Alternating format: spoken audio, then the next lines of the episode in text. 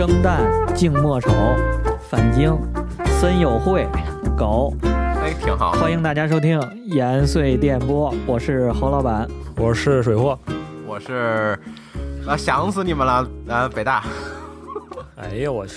哎呀，三个人咱又合体了，三个人又合体了，好久没一起录了，是吧？怂了，我操，连你们那什么都不能说了，只能叫森友会了。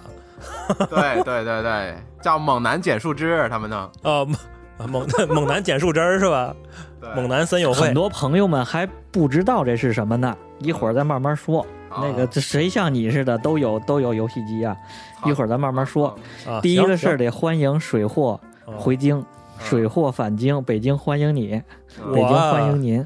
我发了一个朋 是吧？我我我发了一个朋友圈，结果很多人恭喜我，我就不知道这有什么可恭喜的。是应该恭喜，我又不是我又不是结婚，我看你恭喜我这个。嗯，反正是经历了个大事儿。你这个，嗯，过年大过年的是吧？然后呢，上门女婿，结果就给舍不得你走，就在武汉待了多长时间？你掐着天数了吗？从那个年前一直到到昨天嘛，那那这又就是大概八十天左右吧，三个月，两个半月咱录第一次那个非典节目的时候，咱不回忆非典那期节目的时候，那期我还没走呢，就是咱补录的那天，你刚到，嗯。你记得吧？嗯，我现在还回忆起当时那个情景来了。这才短短的三个月的时间啊！那时候咱们还聊的时候，还什么事儿都没有了。结果三天之后，你回到武汉，然后呢，在北京这儿就开始买口罩，就开始这事儿就起来了啊！然后呢，咱们发现。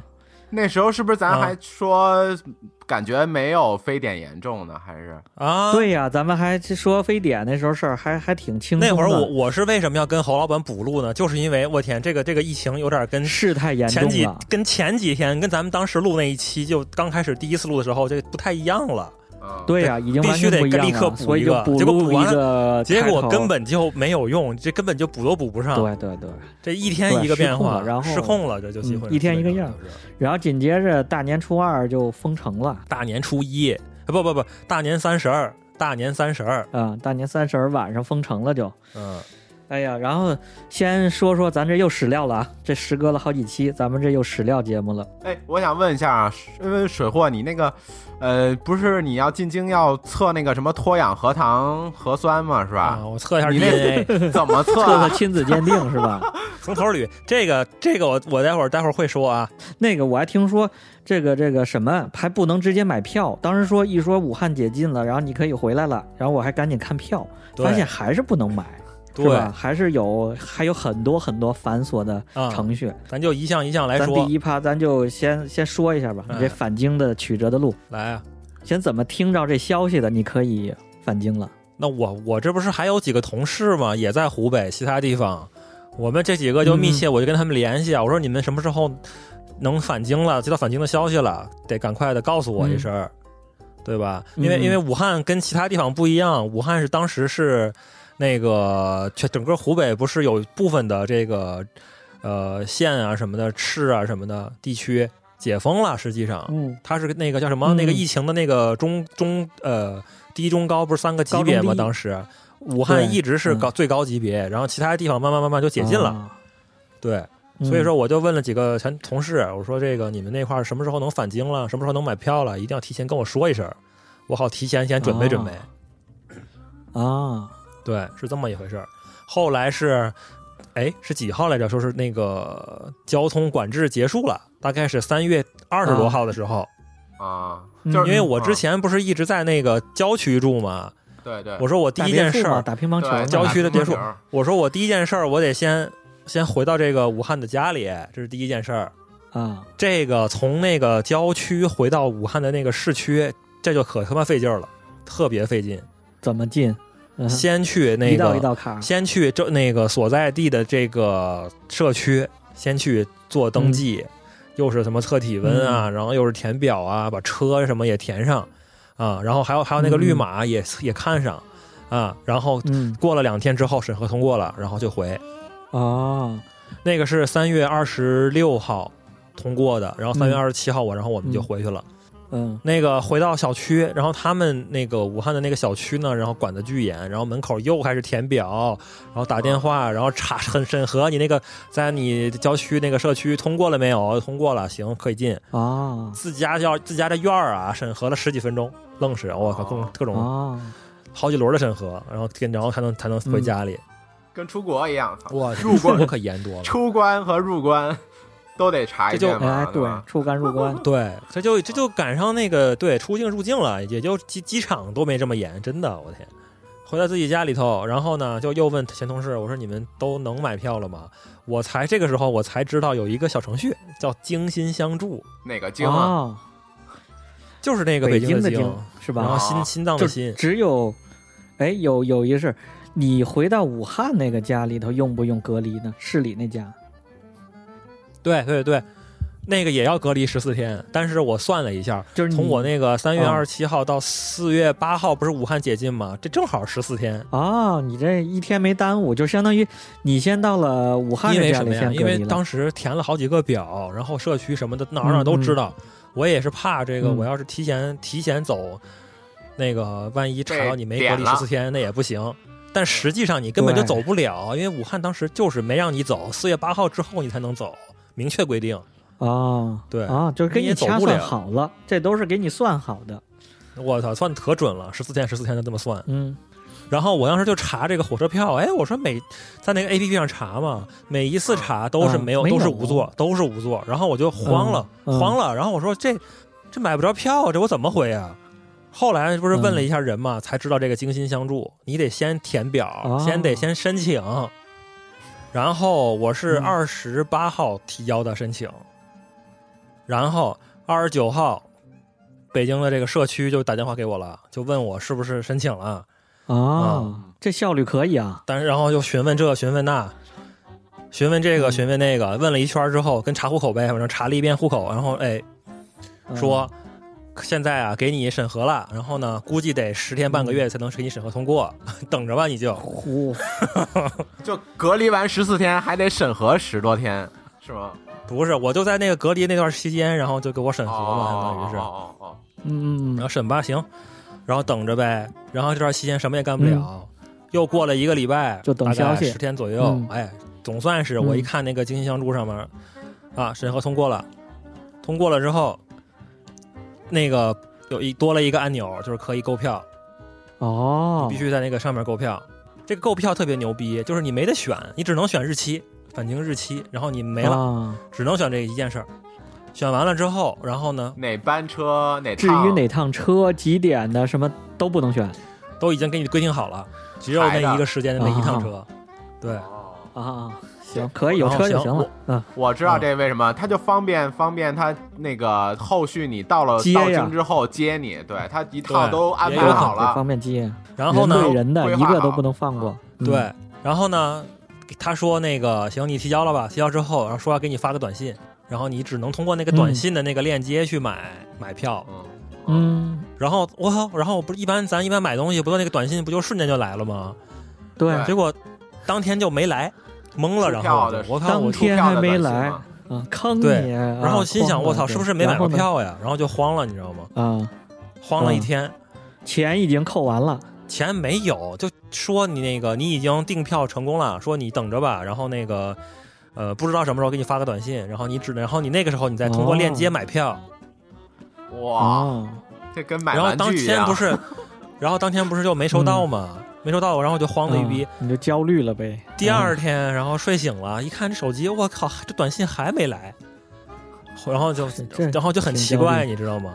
后来也是，后来也是问了几个其他人，然后他们都说是这样的，得等，得等一段时间，别慌，又等一段时间啊。然后哎，终于过了又过了一会儿，大概在快中午的时候，这个短信终于来了。哦，然后那个你点开那个链接，你什么都不能干，你只能付款。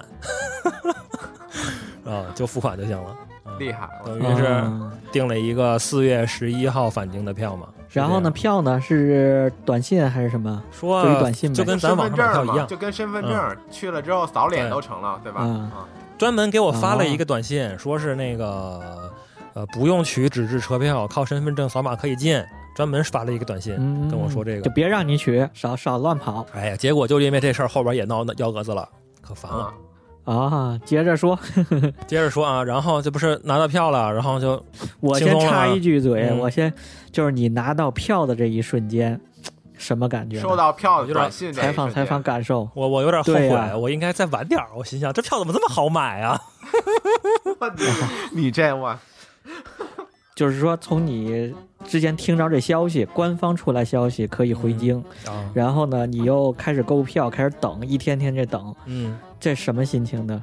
是不是那个猛男捡树枝都玩不下去了？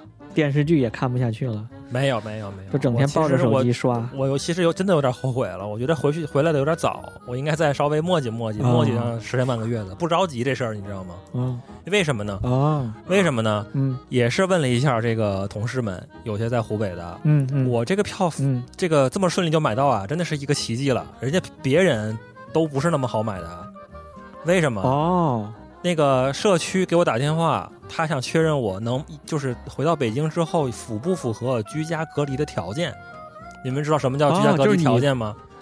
啊，就是你独立能住，你有独立的，不是合租是吧？对，有有有房啊，有有 独卫独卫这个独立的厨房，是你能活着，拉屎撒尿能待不交叉感染，不交叉感染。对 对对对，因为我有同事啊，他就是合居合租。合租就有一个问题，就是你回到北京之后，你必须是去集中隔离住酒店。对对对，这样子的话呢，还得花钱，巨贵是不是？这样不是巨贵的问题，是你那个酒店现在就是爆满状态，你就没有办法啊，排不上号，排不上号，你没有办法回到北京之后立刻给你送到酒店去集中隔离。这样子的话，你就他订了票，他那个短信就收不到，再也就收不到了，你知道吗？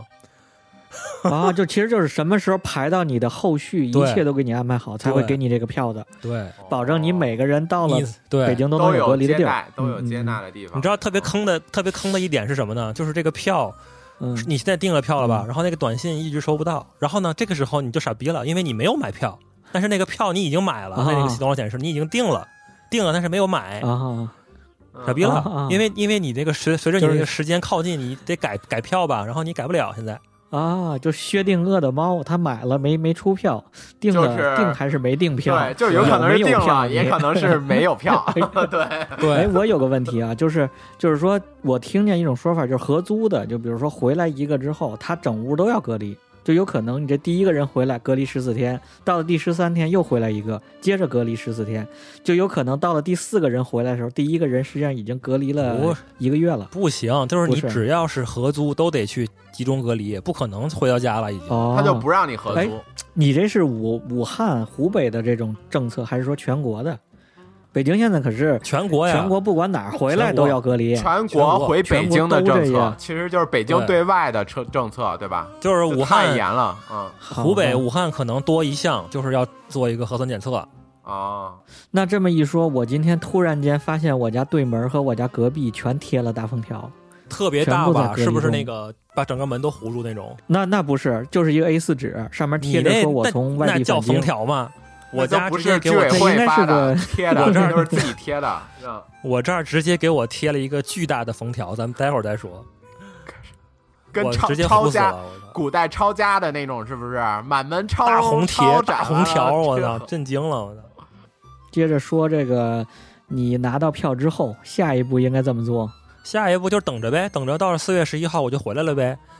结果啊。结果就他妈又出幺蛾子了，就在四月，等会儿啊，四月七七号、八号、九号、十号，就在四月八号那天，这不是我，这不是还还差两天就要回去了吗？四月八号了，那个北京那个社区突然又给我打电话了，说你有没有做这个核酸检测？说这是北京市的新规定，之前其实没说过，说你要是没做的话，你得去做。在武汉做，要不然的话你就得回北京做。回北京做的话，就又得去一个什么隔离的一个地方去做，关两天，然后等结果出来之后，然后你再回家。嗯，就突然有一个要求让你测，就临时加的。之前说没有，然后我就掐指一呗，怎么办？不是，然后我我其实我也不想在北京隔离，我一我一想，我操，这个酒酒店集中隔离也挺传，也挺麻烦，也交有也有这个交叉的这个风险。对呀，再一个你还得花钱呢。有可能旁边坐住俩女的，不就交叉感染了吗？对呀，而且还还还要钱，还要钱，旁边女的还要钱，是吧？要钱正常，要钱正常啊，吃的住的都要钱。我说这个，那我就在武汉做吧，然后直接我就当天我就去，幸亏他打打电话打的比较早，约上我就去做了，然后就到这个医院了。到了医院，就是刚才那个刚才那个北大说的，怎么怎么测嘛，你先挂个号，怎么测？具体，嗯，就是花了二百六十块钱啊，自费挂号费，自费，行吧，测吧，自费测吧。它叫腌柿子，腌 柿子啊，柿饼子，不是不是蔫柿子啊，不是不是那个蔫柿子，就是腌柿咽喉咽喉柿子，嗯嗯，擦拭的拭是吧？他就是对他就是拿了一个那个棉棉签儿，其实就是 做了一个这个深喉捅你嗓子眼儿呗，是吧？我怎么看着有人在火车站什么那新闻上是在火车站关一小屋里头直接捅鼻子眼儿的，巨长捅进去再给拔出来。这这我也我反正我那个医院是捅嗓子眼儿，捅半天给你，哎呦哥给我我恶心坏了，我操！然后就结束了，就这么简单，就是没事儿。把你那个棉棒等结果，把那柿子装一个小瓶里头，他就拿走了呗，等结果去。对对，然后我就在这个关键还有一个事儿啊，这个不知道这个当不当当讲不当讲啊？那个就是我在排队这个做这个检测的过程中，我背后就我背后就有俩人在那聊呢，你知道吗？就 A 跟 B 就说：“哎呀，你知道那个谁谁谁死了？”然后那个 B 就说：“啊，那个人得得新冠了吗？”然后 A 说：“没有，那个人得的是一个什么什么其他的一个绝症，就是由于这个他当时得了个那个病，去不了医院，你知道吗？都爆满哦哦，就只能是在家养着，然后就病死了哦啊。然后那个然后那个 B 跟 A 说：‘哎，你知道吗？那个谁谁谁也死了，也是因为这个，然后也是因为得了绝症了，然后没去成医院，医院都都。’”装不下他了，然后他在家养着，然后病死了。啊，然后当当天当天就直接就那个殡仪馆就派人来拉拉尸体，拉拉拉拉走了，说那个现在也别来拿，也别来取啊，你就等着这个等通知，这个这个这个等这个等这个等通知吧。事儿完事之后，然后集中安排。所以才出现当时不是有一个写那个新闻嘛，就是刚解封那会儿，那个什么汉口的殡仪馆排队，对殡仪馆排队领骨灰那时候领骨灰。对，说其实它里边不不光只是有非那个新冠的人死啊，还有有很多重病的人，他治治不好也死也死了啊。哎，这可以理解，我觉得这是战时了。现在就是战争时期，这这个特殊时期，所有的国家的这统一社会资源都要统一安排，服从这个战役的统一安排。对对对，我觉得这是你看美国，我靠，看纽约这嗯。直接拔管儿，好啊，就是统一安排，咱们舍小家为大家统一安排这事儿，嗯。然后做完这世子呢，去了趟医院，世子完了呢，结果怎么拿？结果就是过两天之后再去趟医院再去拿呗。他不给你发个短信说你通过了。他得有证明，盖章还得拿着呢，是不是？还得对对，到街道给人看到哪儿都得给人看。他那个对，他第二天就 我这镶脖子上给你看，我操，我 哎纹身上，大爷我这没没没染上，你知道吗？就这样，纹身上是对啊。然后呢，拿着这个证就算齐了呗，这这东西算是齐了。对，就然后就不是就那天那天前两天不是就去火车站了吗？去了火车站。第一件事儿，先看你有没有这个证，有没有这个检检核酸检测。第一件事儿啊，三好几关呢。第一关先看这个有没有，一看有。第二个就是你的火车票呢？哎，我说那个不是不是说短信了吗？不是说那个不用取火车对拿身份证吗？不行，说你赶快去取票。我靠，然后我还得去取票。跑带颠的，连跑带颠又去取票。对，因为后边还不知道多少关呢，我操，慌的一逼。然后行吧，那就去，然后就那个去取了个票，然后他一看这两个都行。然后再看一下你的精心精心相助那个程序通过了没有？一看通过了，行吧，进吧。哎，我问一句，是说去只是武汉到北京的这么查，还是只要武汉出来去全国都要这么查？这我就不清，应该是北京查的比较严。你那个口，你那个候车的地方，对我那个我那个通道就写了返京通道啊，专门的一个，每个地方都不一样。我听说那个什么深圳什么的查的也挺严的啊，但是可能。手续手续没这么复杂，这不然后到那儿了吗？然后下一步就是这个呃，然后就第二个坎儿嘛，第二个坎儿，然后就查你的这个绿码有没有，行，有又过，对，然后第三第三个轮就是到那个那个又又查了一遍你的核酸检测证明有没有，有，行，把那个证明留下。他先之前告诉你了，要你让你自己复印，把那个复印件留下，行，留下。哦，这才到了这个检火车票、检身份证、进车上车了这个环节，就上车了。进进候车室，候车室进去之后，我操，也我看我还有不少那个人穿着这个防护服呢。啊，对，有一些人对怕吗？对，那旅旅客多不多啊？旅客旅客跟你我就是说旅客挺多的。哎，是一人一个座吗？也不是，我看就是有有个别的人，可能是他们是一家子，或者是一块买票一排了，认识或者怎么样，就坐在一块了。还是说他凑一块儿上上车？人家就是一人一排，一人一排，那一家人刚好凑一块儿去了。不是，我旁边都没人，我前后左右都没人，就是隔着坐嘛。但是我后边，我斜后方有一家人。两个人，两个大人，一个孩子，他们三个就挨着，很明显就不是凑一块儿的哦，就是就是按按按家庭为单位分配的，应该哎，家庭为这个，所以这个这个这个发票，这个这个还挺神奇的。这大数据这么多工程师支持呢？对啊，他肯定 一看一查身份证，结婚了没有？对对对，户口本孩子底下有名下有没有孩子？这一。对对对，一咕噜就都完。反正就在这个过程中，反正武汉的社区、北京的社区就连番轮番给我打电话，你就问我检测做没做？检测做没做？做没做？做完了没有？什么结果？是不是阴的？阴还是阳啊？阴还是阳？然后就来回这么问，问了好几问了好几遍，就是这样。然后这个火车也挺神奇的，你知道吗？居然不是直达，哎，中间还停了好几趟呢！我操，停哪？有人上下车吗？没有，就只是停站。我看就是是停。哎，他那可能是因为你要保证那个时间表，他要打那个点儿，他不可能说一直接直达，别的航线都乱了嘛。他为打点儿，他为等点儿，最简单的方法。对对对，他不打乱别的。对，嗯，我觉得也是。反正然后就这么踏实就回来了。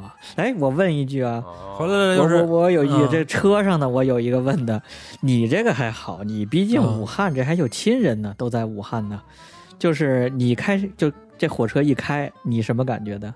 要返京？我没什么感觉。听了什么？听了什么歌曲呀？什么什么有纪念意义的吗？倒是也没有。我的感觉就是，我靠，这个年总算是过完了，你知道吧？因为上一次坐火车都已经是过年回那个为了过年坐火车嘛。结果没想到这个有去无回，你说这事呢？别的呢？就是你你看着车厢里头啊，什么这个周围的有没有嚎啕大哭的？有没有情绪激动的？没，都很正常。嗯，大家都都正常人，没事儿。行，那大家心理素质都挺都戴都戴着口罩，也不说话。反正我还在哎，我还在火车上买了一杯咖啡，我还偷偷喝了呢。可以，人竟然卖给你，什么还点个外卖？现在高铁都能点外卖了，你知道吧？那倒是不行。然后接着到到了到北京了，到北京下车了，这就下车之后呢？对，下车了之后就有指示牌啊，说那个朝阳这边请，海淀这边请，朝阳这边请，海淀这边请，就有人在喊，就有那个报报，就有人在报报这个事情，对。一出门就是不是你一下车，你完全就不像火车站似的，好几辆车一块儿到，这这旅客都能互相一块儿出站。你这就完全给你们开辟一条专路出来，你只能顺着这路往前走。对，跟着你的指引方向，你归海淀，你就往海淀那边走吧，是吧？可是你正常出站嘛，出站就只有一个口，一出去然后就写了这边是海淀，那就到海淀嘛。嗯，然后就看你的那个又开始了，身份证、核酸检测证明拿出来交一份。然后这个这个这个体温测一下，然后绿码的测一遍，看一遍，行，没问题，排队吧。然后凑了一队，凑了一队，然后就排着去到这个那个走出去，走到这个北广场那块区域对划分。对北广场，然后是不是上大巴嘛？然后就上大巴了，给你派了个大巴。然后我还心想，是不是就直接送你一人吗？不是，不是，就是一个就整个海淀区的嘛。对啊，我还心想，是不是就结束了，就直接拉到社区了。结果不是，拉到那个四季青，先拉到四季青桥，对，因为那刚才那个是海淀区的，然后到四季青之后，然后再给你分到各个社区去。哦，不是不是，那个拉到那个四季青之后，分到各个街道，街道再领人，先是街道，然后是社区，社区再给领人，转了几趟车，就转了一趟嘛，去四季青嘛。嗯，然后就在这个车上啊，还没发车之前，又上来一人，又说了啊，这个北京北京市的这个要求，今天又加了一个项目给你们，你们这个赚了，你们赚了，要验要采血啊！我是看你怎么回来发那照片还抽血呢，这不都已经试子完了吗？深喉试子啊，检测完了回来又抽血，抽血是验什么？四，我哪知道验什么呀？反正就是四月十一号。新加的一个项目，验血清，采血清，验个什么东西？哎，我听说不知道是啥呀？我听说是验抗体，就是这个试子可能还有一定概率的不准确，误测，就要给你再确认一下，要看你血清里到底有没有抗体，再测一下。哦，嗯，结果呢？也是当时出结果吗？还是告诉你结果？我不知道啊，没有结果呀，他也不给我吧？可能估计你就是没事儿，有事儿，现在你已经被抓起来了，嗯。反正到了这个四季星之后抽血，还给了我一告知书，说什么那个北京市什么隔离你的告知书，反正就这意思吧。嗯，然后就分到分到街道，然后就拉到社区，社区呢，这这这这就派人来把我直接拉回家了。是是什么车？是什么是专车给你送回家的吗？不是，是个小巴啊，送了我们五个人，我们这个街道有五个人，然后我们挨个每一个挨着挨个送到每一个社区，就是这样。然后就送到你楼下了呗，就相当于。楼下有没有？然后怎么上楼呢？谁给你领上楼呢？不是说了吗？社区有五个人等着我呢。我 五接一下车了，看见你会热烈欢迎。看见我下车了，热烈欢迎，排成一排。嗯，还有一个那个人在那照相，然后啪啪 在那照相。你这可以，大长头发，一脸胡子，看不见胡子，看大长头发，戴眼镜。女人一说你这可以，没剪头发，是秃子去的吧？过肩了。一顿又又又写了一个社区隔离告知书，又得签个这个玩意儿，就是你你得签，就听话呗，我保证在家听话，是吧？好好待着，不乱跑，不出去跑步，嗯，反正就是这几个人直接给我押回家，就是这样。然后呢，给你到家里，关回家之后，就外边就直接用那个听他们在那滋滋滋，在那贴封条呢，在那。你能开开吗？这门现在？我能开开呀，这不是后来我家里什么吃的都没有，我不得买点那个食材寄过来给我。然后食材人家也说了，说我不能开门，必须得是他们给我送进来，我把门拉开，啊，我被动的拉开门，啊啊，我也不能扔垃圾，我必须三天那个跟他们联系，让他们过来把门打开，然后我把垃圾给他们，他们替我扔出去。哦，就是你的现在不能主动把门拉开，反正就是你的你这个门只有社区的人才能帮你开，你自己无权开你自己门现在。对。对，我不是拿快递扔垃圾，然后开了门，我看了一眼这个封条，我去，巨大，把整个门都贴住了，感觉。什么颜色的？大红色封条，上面写着什么呢？热烈欢迎，因为背对着吗？北京欢迎你，大家不要有什么，不要害怕，给你贴一门神。我操！我现在都不知道邻居怎么想的，你知道吗？哎呀，我跟你门神了呀！我跟你说说吧，大家的看法，我还真问了问。我说水货这返京了，问了问朋友，什么情况？我家这儿有两个隔壁，他贴了个 A 四纸。北京现在不是只要你不行，就是但凡你就我现在出去出差一趟或者出去得干点什么，只要出了北京市，然后再回来就得居家隔离十四天，他就给贴一个那个，是你自己在这儿，然后呢，他扫那个，他一扫你手机这码呢，就知道你的行踪了，进十四天路线就都知道。我知道了，嗯，那我这个大封条就是武汉特供，哎，你这你这就是湖北特供，然后北京市的是，但凡你的手机信号现在出了北京市，回来就有短信，就有人开始联系你，他已经精准到这个 这个程度了。你那儿呢，就真的是湖北特供。然后那个什么，我还问一朋友说，他们家有一个这个武汉特供大封条，确实大家还是有点心理这个这个什么。芥蒂。对，有点芥蒂的，就是说路过那儿的时候呢，带个湿巾或者干嘛的，就大家确实是因为它太明显了，我觉得这做的可能也有点欠妥，就是。社区的人保证好你，你不出进出就完了，干嘛要给你贴个，对对对，是吧？干嘛要给你贴个贴个标标签啊？个人的隐私嘛，对吧？就是标签化，这不太好，我这欠妥。你可以贴个小封条，别那么别那么引人注目嘛，对不对？对呀，欠妥欠妥。你说在这以后十四天之后你怎么出门是吧？我我。我突然忘了一个大事儿，我得给我这个社区的人发发我的这个体温，每天报是吧？因为我每每天我要早晚各报一次，对对对，体温正不正常？现在好像各个企业都报，凡是国企央企都报，我们这企业也得报，复工的人所有每天都要填报。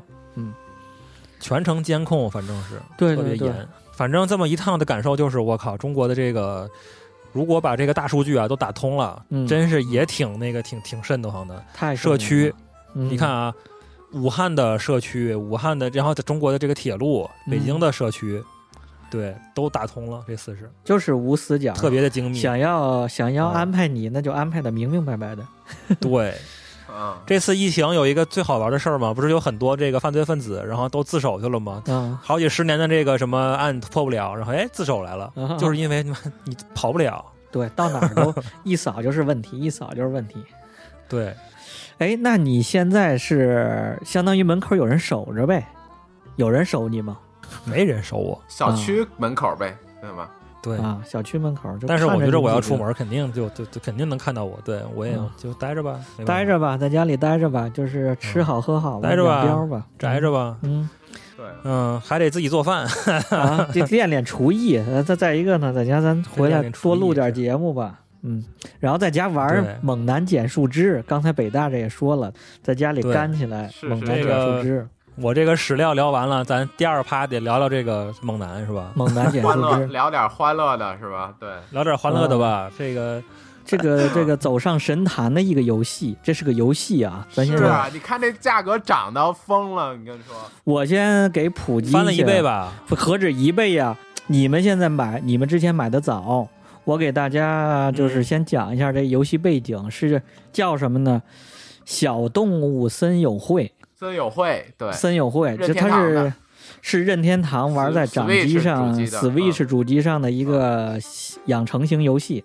然后呢，大概背景是什么呢？就是一上来给你一个小岛，然后呢砍树啊，捡树枝啊。要为什么叫猛男捡树枝呢？这游戏 钓鱼就是荒野生存呗。然后呢，小岛上还有两个服务人员。它是背景设计挺好，我觉得它是一个公司承接的这业务，去移民一个荒岛，你在那儿自己生存。小岛上还有一机场，然后你能飞来飞去串门儿。对，啊，就这么一个游戏吧，大概你还能买快递，反正就是满足了一切现在咱们人幻想的那种生活。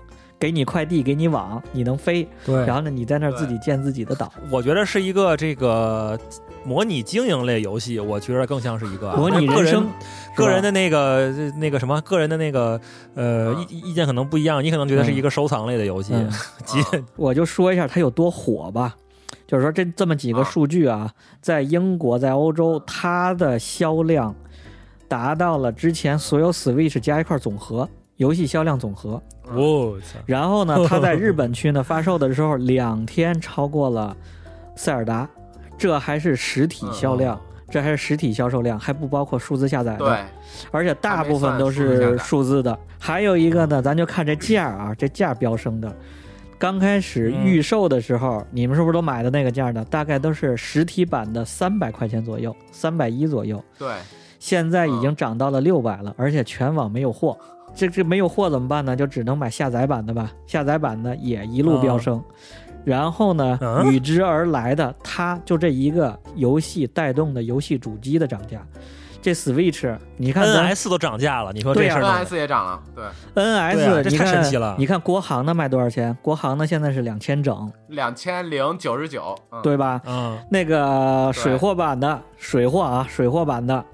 就是日版的港版，它原来是比国行的要便宜的，就是这个游戏机主机是便宜的，但是现在涨到多少？现在已经逼近五千了，就是四千大几了。NS 主机已经已经逼到这个份上了，然后国行太保值了。我 哎，我我我是一七年时候买的嘛，一千七当时，你现在能卖三千七，我估计这就是个就是个理财产品，大家说就这就是理财产品，理财理财产品。然后呢？现在造成了，你看，咱反过头来看国行的为什么还那么便宜？国行的现在依然两千零九十九，因因为没有 N I，没有那个是吧？没有猛男减树枝游戏，没有这个游戏。咱下面就聊聊这游戏吧，没有聊聊这个游戏为什么这么火。我先说吧，因为我这在干的不行不行，肯定是干的最 最狠的了。对对，玩的最狠的游戏时间啊，二百小时以上了，这么几天已经。对，从二二十太牛逼了，一天八小时。因为我我我当时玩那个最狠的，我跟我老婆玩那个塞尔达，也就玩了一百个小时。我先说啊，我说其实这个游戏在在国外早就火了，它是欧美地区早就火了。这个游戏，因为它不是第一代了，好几代了已经。对它，它相对来说跟《银河战士》还有什么那个《任天堂大乱斗》都是在欧美那边火了，好几好几十年前就已经火了一个游戏。嗯，然后呢，它其实是一个女性向游戏，就是它它跟别的游戏最大区别就是它的玩家女性。用户占比会多很多，它这个整个游戏的制作的这个团队里头的女性占整个团队的，就是工作人员啊，里头有百分之五十都是女性，它的策划监督主理人也是也是一个女性，所以所以说就是为什么销量火，我觉得还是有有一部分就是有很多女性玩家加入了，所以它就是销量比普通的涨很多，比如塞尔达或者是。咱像咱们日常玩的那种，可能只有男生玩，对吧？但这个游戏可能男生女生都可以玩。就这游戏看起来比较风格可爱，然后操作简单，对，看起来没错。直观的说，就弱智化一点呗，是吧？萌萌哒，弱智化一点。对对对。而且它这个游戏就是对啊，就像你们说的，就有点弱智，你知道吗？其实，哎，这没有没有贬低女性女女性朋友知音们的那个那个那个意思啊。可以说它的玩法比较简单，对，这么说。对，你像他没玩法，咱男男生比较喜欢玩的，比如咱都玩魔兽世界，比如说啊，或者像玩 FPS 类的那个什么守望先锋啊，CS 就激烈一些这种，非常激烈游戏动作，嗯。它它不是激烈，它是你需要研究的。你它它那个相当于是科技树很深，你知道吗？就是就像开车一样，那些游戏都像跟开车一样，你要随机应变。对对对对，对对，这么比喻好，这么比喻好。男男生喜欢玩的游戏是什么？喜欢开的车是什么？你得自己改改改改碟刹，改 turbo，改改那个风冷。改轮胎，改发动机几缸，把那个导圆角，对吧？你需要很多事情去做一辆车，但女生只要外观可爱就成了，能开最好自动挡，还还能帮你自动停车，对，这就是两个区 区别就在这儿，对吧？把内饰先换一遍最好是，对对对，换内饰，对。恨不能自动驾驶才好，恨不能我不摸方向盘才好。对，这男的是我要驾驶感，我要速度，我要肾上腺素，是吧？就是就这个差别。自己 DIY，我要自己的那个去调教。所以，所以动森这游戏就是这样。它它其实内容吧，说实话，真的没。它其实有点像那个《我的世界》Minecraft，你们知道吗？啊，知道，就是自己像素化的搭来搭去。嗯，对对对对对。但它开放度其实没那个高。啊，是那个 Minecraft 还能写编码，什么还能能做的事情其实更多。但是它呢，就是它表面上看着你选择，对对，那个难，这个就是你表面看的东西很多，但是其实都是很表层的。你换个沙发改成椅子，椅子换个配色，对吧？就像小时候那个女生玩芭比娃娃，你给她弄一套小桌子、小镜子，弄一个家具，换个小裙子，就这种。然后呢，刚好，就是，而且刚好它这个设定又是我能买快递，买了快递之后当天不能收到，还第二天收到，我就很沉迷于这玩意儿。对对对对对。哎，我那我就不是经过你俩这么一说，我就纳了闷儿了。那为啥你俩这么爱玩呢？啊，我。我就问问为啥？呃，对，所以所以就是说，但我也爱玩 Minecraft，就是我也爱玩我的世界，所以我就是比较爱玩，我就属于那种基建类型的，你知道吗？创造型的。基建狂魔，基建基建狂魔。型的，嗯，对，就是喜欢把东西全都规划成我的，跟那个模拟城市一样。啊。但是它确实，对对，但是它相对模拟城市，它又有社交属性啊，所以也挺好玩的。对，就是。比如说那个下流星，你可以去朋友家一块儿许流星，然后每天得去朋友的商店里看他那个卖的东西跟你的不一样，你赶紧买了，要要然后回来装饰自己的岛，让其实最最终还是也是就相当于对男生来对我来说就是他有一定的社交属性，一定的 DIY 的就是社会性，社交我觉得这归到社会性了。还有一点，我觉得它特别确实是你。这个确实是因为那个之前大家我都不知道，原来有那么多人都有 NS，这个确实挺神奇的，几乎一家家一个游戏。那炸出来了！我操，原来大家都有 NS，然后赶快把那个码告出来，告告我交换一下码。去水货他老婆那岛上开电音会呢，好吗？电电电音音乐节，操去。因为他可以以前是根本就没没有好友，经过这个一加完一轮之后，我操，现在每天都十几个好友在线。这个东西就相当于一个再造的小世界，跟而且我觉得它还有一个迷人的地方是什么呢？就是它永远跟现实时间同步啊。对，这个是我看有一个测评，对它的一特点。我看有一个测评说的挺好的，那话我挺认同，就是说。你如果错过了今天的这流星，你就等明年再说。你等下一次。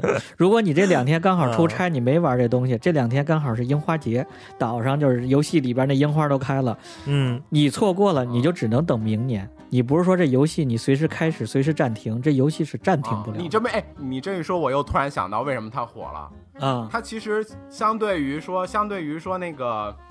我魔兽世界什么就是男男生玩的这种，它叫正面反馈的这种类型，就是你做一个任务给你经验，然后让你升级这种。嗯，它有点欲擒故纵，你知道吗？它有点欲擒故纵，它就是说，你像你我我玩玩任务，你今天做不完下线了，明天上线接着做，对吧？对对。但是它这个欲擒故纵就是说。你这个任务，反正你做不做，对你其实没有关系，没是关系。你今天不做，明天就没了。对，你就只能等下一年了。哎，你爱做不做？你他妈就是个抖 M，你爱做不做，你就赶紧 屁颠屁颠做。我跟你说，还真是，你错过了这点太厉害，就是你错过了今天是立春，你错过了今天是什么万圣节，那你就等明年吧。那你就等明年，这真的是这。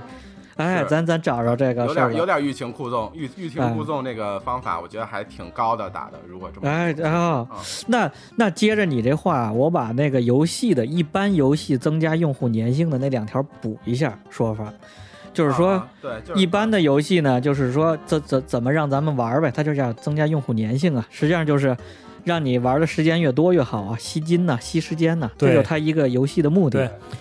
然后呢，一般的游戏就是做到第一，就是高频次的任务，就是每天给你一个任务，每天给你十个任务，恨不得对对对，每日任务，你起来要打卡，要要干嘛要干嘛干嘛，就迫使你每天上线来，就跟咱偷菜，现在大家什么支付宝交水都是用的这个理念，就是每天让你打卡，给你一点奖励，对，让你去领这个奖励。日常操作，日常操作，这是高频次，这是第一个第一个方法吧。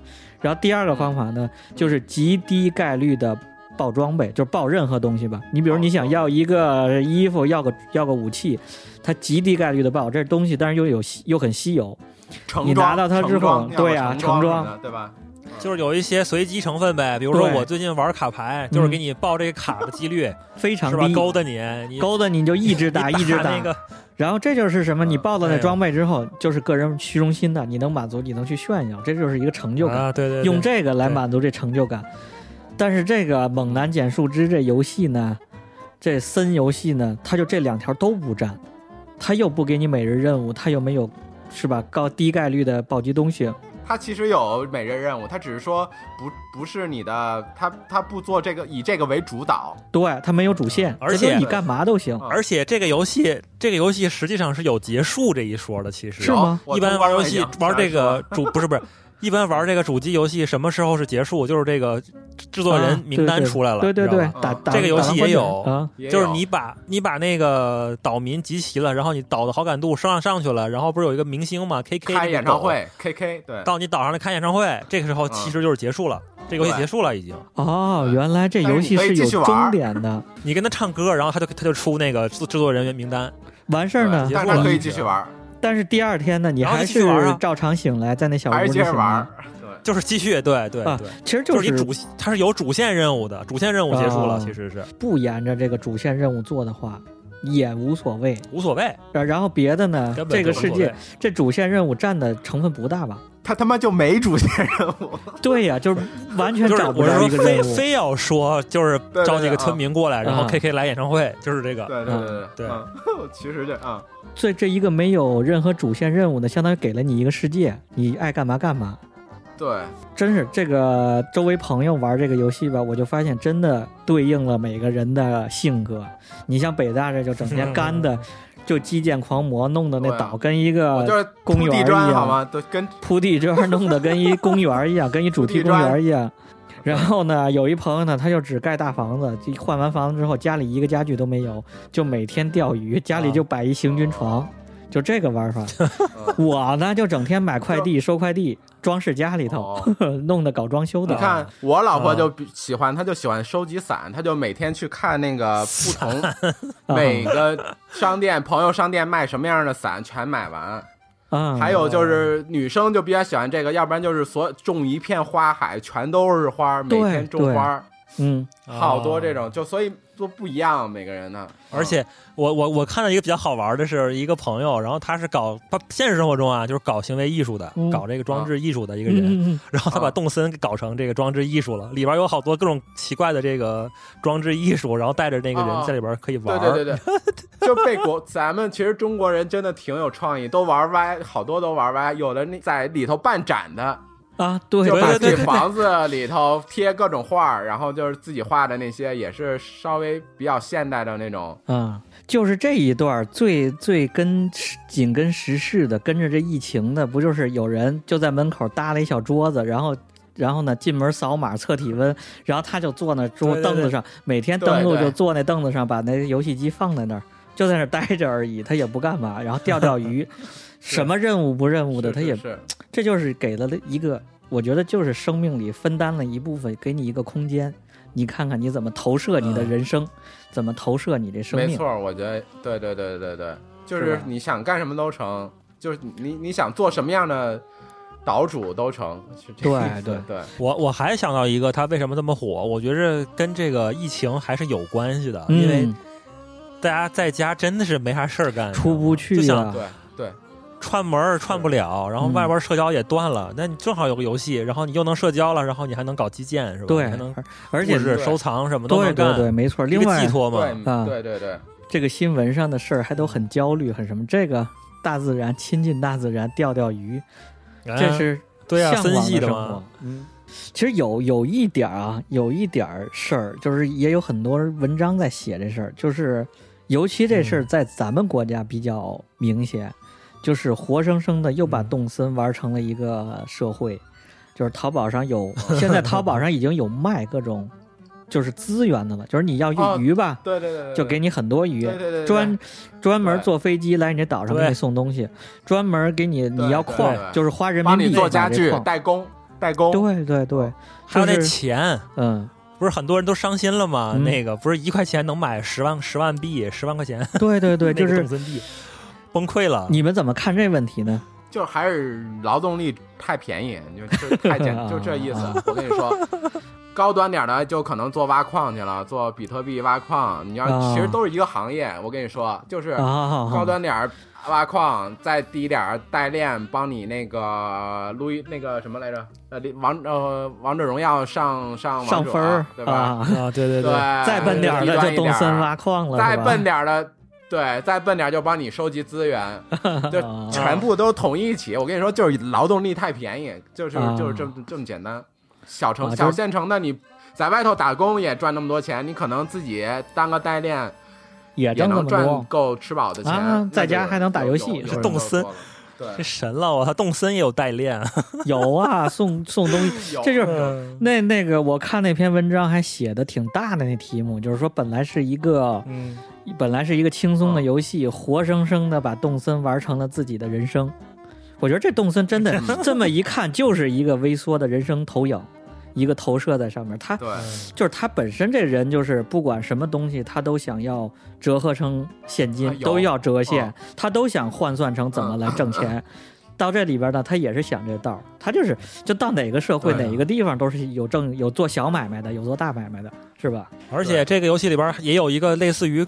炒股的这么一个机制嘛，炒那个大头菜，炒大头菜，低买高卖，我操，低买高卖，然后赚赚一笔，这这个机制，哎呦，也我也是服了气啊！微缩社会真的是个微缩社会，对，想的都挺好，就是挺全面的，然后但是都都操作挺简单。不过我倒是觉得这个游戏玩这个游戏有一个，我觉得有一个好处，就是你最起码还能认识几条鱼啊！对对对对，确实，认识没错。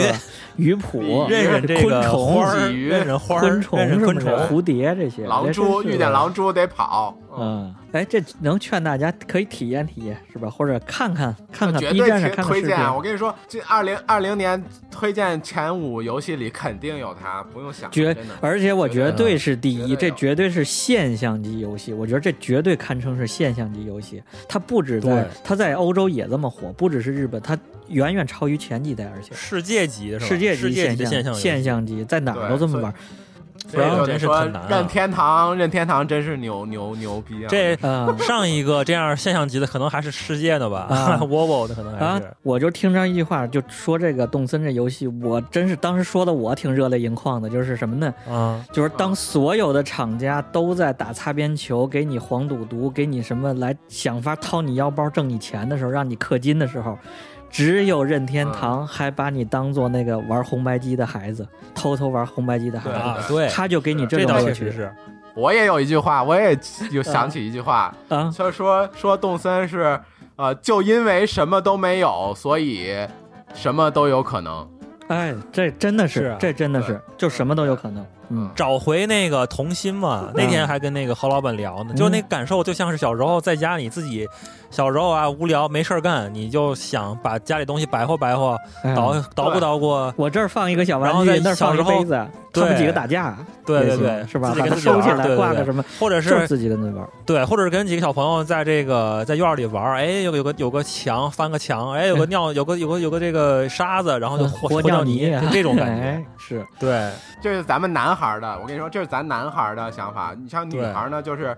哎，我今天给这个小动物聊天，我送他件衣服，他明天就穿上了，你知道吗？对对对对，送那个什么门牌，他明天挂起来了，然后。他还有，然后你还可以把他送的的送的衣服，你再送给别的小动物，然后他还会说，哎，这衣服我好像在哪儿见过，然后但是哎，算了，你送我了，我就就就这种反馈给你这种还挺细心的，是吧？感动，而且小动物还会说闲话，我这这里头这太太邪乎了，这是一个社会，对对对对，还会说闲话，特别逗，惹惹谁生气了，然后说。有，还当面哭，你还得劝劝他，嗯，调解，哎，特特别好，还给你起外号，就是还有什么那个小动物，你不是可以让它离岛吗？就是，然后如果你的朋友接收了你的小动物，你再去你朋友的那个岛上，他还他认识你，对，对他，哎，就说认识这个事儿啊，我听上一朋友说，他说为什么动森这么多年成了他。一代一代追着玩的这东西，就是他有一次有一版动森，他放了，就是上一个 3DS 那版动森，他放了有一两年没再登录，没再玩这游戏。等他玩了之后，上去之后，那小动物跟他说话，说：“哎，你最近干嘛去了？好长时间没见着你了。这岛上怎么样？”对对对，就是瞬间感觉他虽然这些东西是虚拟的，但是他又这么真实，就是人生投射呀，有联系，感情寄托呀，就是寄托，这就是寄。尤其像这个时候，现在这个现实世界，现实的这么这么残酷、这么残酷的时候，水深火热啊，咱们需要一个这种甜蜜的投射。那个顺着这个事儿，顺着这史诗级游戏，咱咱稍微提几个咱原来这游戏吧。原来咱们遇到的史诗级的，是吧？我觉得从最印象比较深的游戏嘛，嗯，我觉得最早。这红白机和街机时代肯定谁都绕不过去的吧？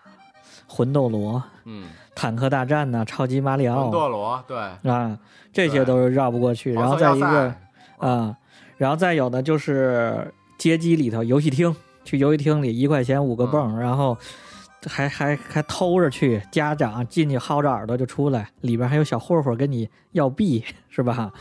就这些事儿是咱们一个一个一个记忆，这肯定绕不过去。然后再往后的大游戏，我觉着能称得上世界级的，是不是就是魔兽世界了？魔兽三，魔兽三，魔兽三没有。魔兽三那时候玩的人多吗？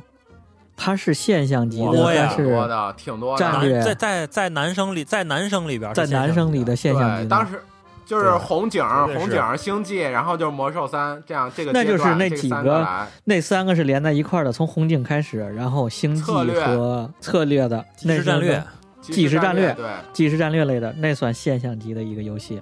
还还有一个当时现象级的，咱那小时候就是那个 CS 嘛，啊，对对对，第一人称视角嘛，射击类的游戏嘛。还有一个世界级的，我觉得就是现在谁都无法撼动的一个老大，就是魔兽世界呀。我给你说个数字啊，《魔兽世界》全球总的在线时间五百九十三万年，加在一起，确实是。我觉得到后来很少有游戏能到这个程度。在之前那些，咱如果说魂斗罗，魂斗罗吸时间可能也很长，但是可能不会到达这个数量级。魔兽牛逼在它它。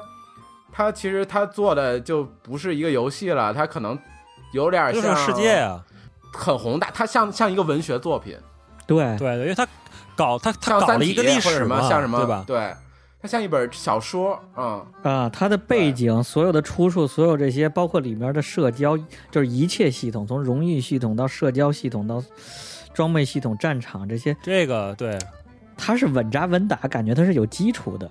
是吧？它是每一根都能落在地上，都有基础的。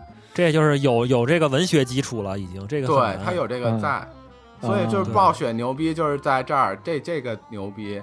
但是其实说实话，现在就暴雪渐渐就不行了嘛。那个魔兽世界也是渐渐不行了，它都开始出怀旧服了。魔兽世界就就说明你新出的东西吸引不了玩家，你只能拿你原来的炒冷饭了呀。啊，怀旧服嘛，你就原来的东西你再重新做一遍，再让大家来玩。哎，我觉得它这个的没落就是移动游戏手游的兴起吧？啊，没错，真是一个是手游，一个就是这个快节奏、短时间的这个这些游戏出来了嘛？对，碎片时间嘛，碎片化了，就是人们时间碎片化了，没法再坐在那儿稳扎稳打的三个小时打一副。对，哎，我操！你这样说，我又想起猛男捡树枝牛逼之处了。怎么他妈的就 他就是时间啊？细微到尘埃里，他。根本就不按你算时间，好吗？你每天按照正常时间过，你怎么算一场游戏的时间？你想玩就玩，不想玩不玩。它根本就没有这个游戏时间游游戏时间的这个概念，它就是跟你正常时间一样，它都没有游戏时间概念。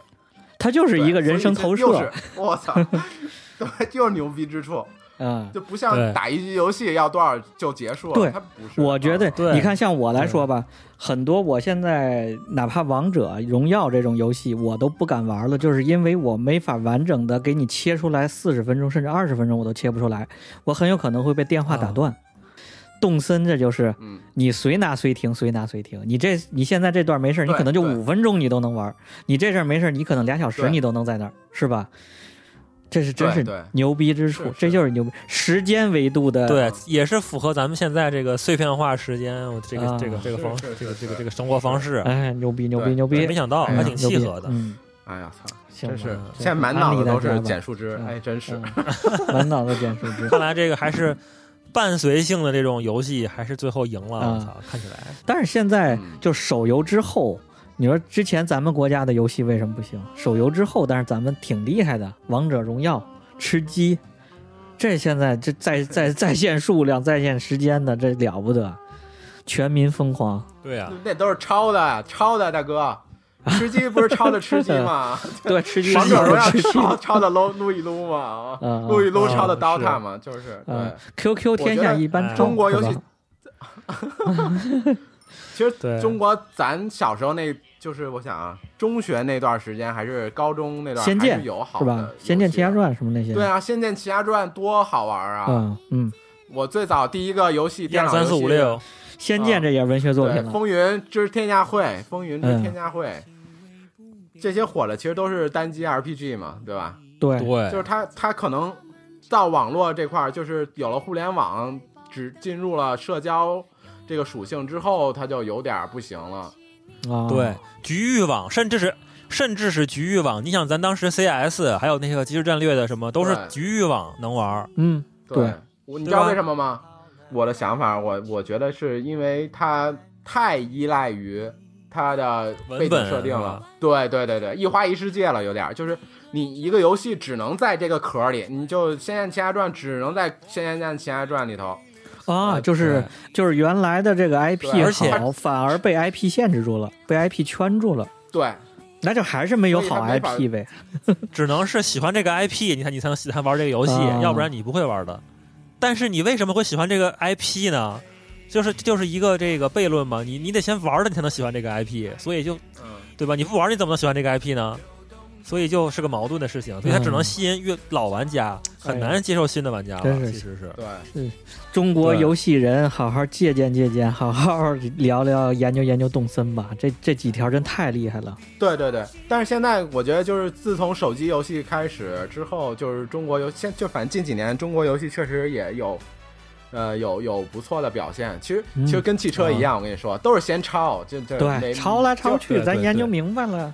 大家再怎么喷，这也是一个必然的阶段，没办法。对呀，咱们跟人对你不能跟跟人学吃饱饭嘛，听人劝吃饱饭。人家说这么好，你说这游戏人听听咱劝，你说咱仨都能把动森这玩意儿聊明白，是吧？咱听让他们听听咱劝，抄呗，先抄。你看那个米米哈游，你们知道吗？米哈游崩崩坏那个系列的，嗯嗯，崩米哈米哈游最近出了一个叫《原神》的，前一阵儿很讨论很多，因为说它。呃，抄袭塞尔达那个荒野之息啊哦，想起来了，是有一个游戏抄塞尔达，米哈游的，有印象，有印象啊。我我其实挺期待那个游戏，因为它起码是一个真的，不管从画面还做的挺用心，然后它的开放世界，我觉得也是应该还算，就算是抄的都挺好的。对呀，咱们国产的开放游戏吧，是吧？咱们第一国产开放式这种游戏，也也是一个里程碑啊，在咱们。国产游戏的历史上也是里程碑了，期待期待。我觉得就就就就大家不要太太执执念于这个。咱们今天又要提一个，大家要对很多东西转变看法，别以为打游戏机 就像小时候家长说的，天天就知道打游戏机。打游戏是一个很好的一个发泄也好，或者说开发创意。就是获得新的灵感的一个一个方式，而且认识让你认识很多不同东西。这这游戏是一个体验，是一个文化，是一世界。而且咱们之前聊这个互联网那期也说，现在无论如何，大家都撼动不了游戏的这个产业。游戏产业绝对是互联网里非常大的一块儿。呃，游戏已经差不多从八十年代开始嘛，这电子游戏到现在也四十年了。对呀，应该有已经积累了四十年，有点这个历史了，有点文化了。对。已经没有像以前那么污名化了，对吧？就大家看看终极玩家玩一玩，看看那个什么玩家来着？我有头号玩家，伯格那个电影，头号玩家，头号玩家，是吧头号玩家就知道了。对对对，大家一个有深度的不要总有不要总有固有思维。咱这节目就是要打破很多研碎嘛，咱就要敲碎很多原来固有思维。别老觉得打游戏机打游戏机就怎么样，别别老有这个，重新认识一下游戏这事。对，你打个游戏机。比比看个什么《美羊羊》什么爸爸的爸爸是爷爷好有深度多了好吗？少少玩点那种，少玩点那种那种那种渣渣灰的那种夜游，对对是 多玩点主机游戏是吧？对对对，玩游戏不是坏事，健康游戏是吧？合理这照顾好自己眼睛也是重要的。行，游戏游戏这趴差不多聊嗨了，今天有点嗨，收不住了。本来想着。短点，短点，短点的，这越来越长。把你的那个 NS 的号发出来，操！是啊，把大家对对对，大家可以去看看我的基建，我我发我发我发，嗯，我们会把三个人的 NS 账号发到节目的那个说明里头，大家咱们岛上见，好吧？听众朋友们，除了微信群，除了这些，岛上见，岛上岛上见。对，那最后的最后，欢迎大家关注我们的各个平台上节目，荔枝、Podcast、网易云。喜马拉雅，然后呢，关注我们微信、微博公众号，大家聊起来。另外，岛上见啊！今天记着，咱们有岛。好，差不多吧。好，拜拜，拜拜拜。花一世情带笑意，只为等待你。北京欢迎你，像音乐感动你，让我们都加油去超越自己。北京欢迎你，有梦想谁都了。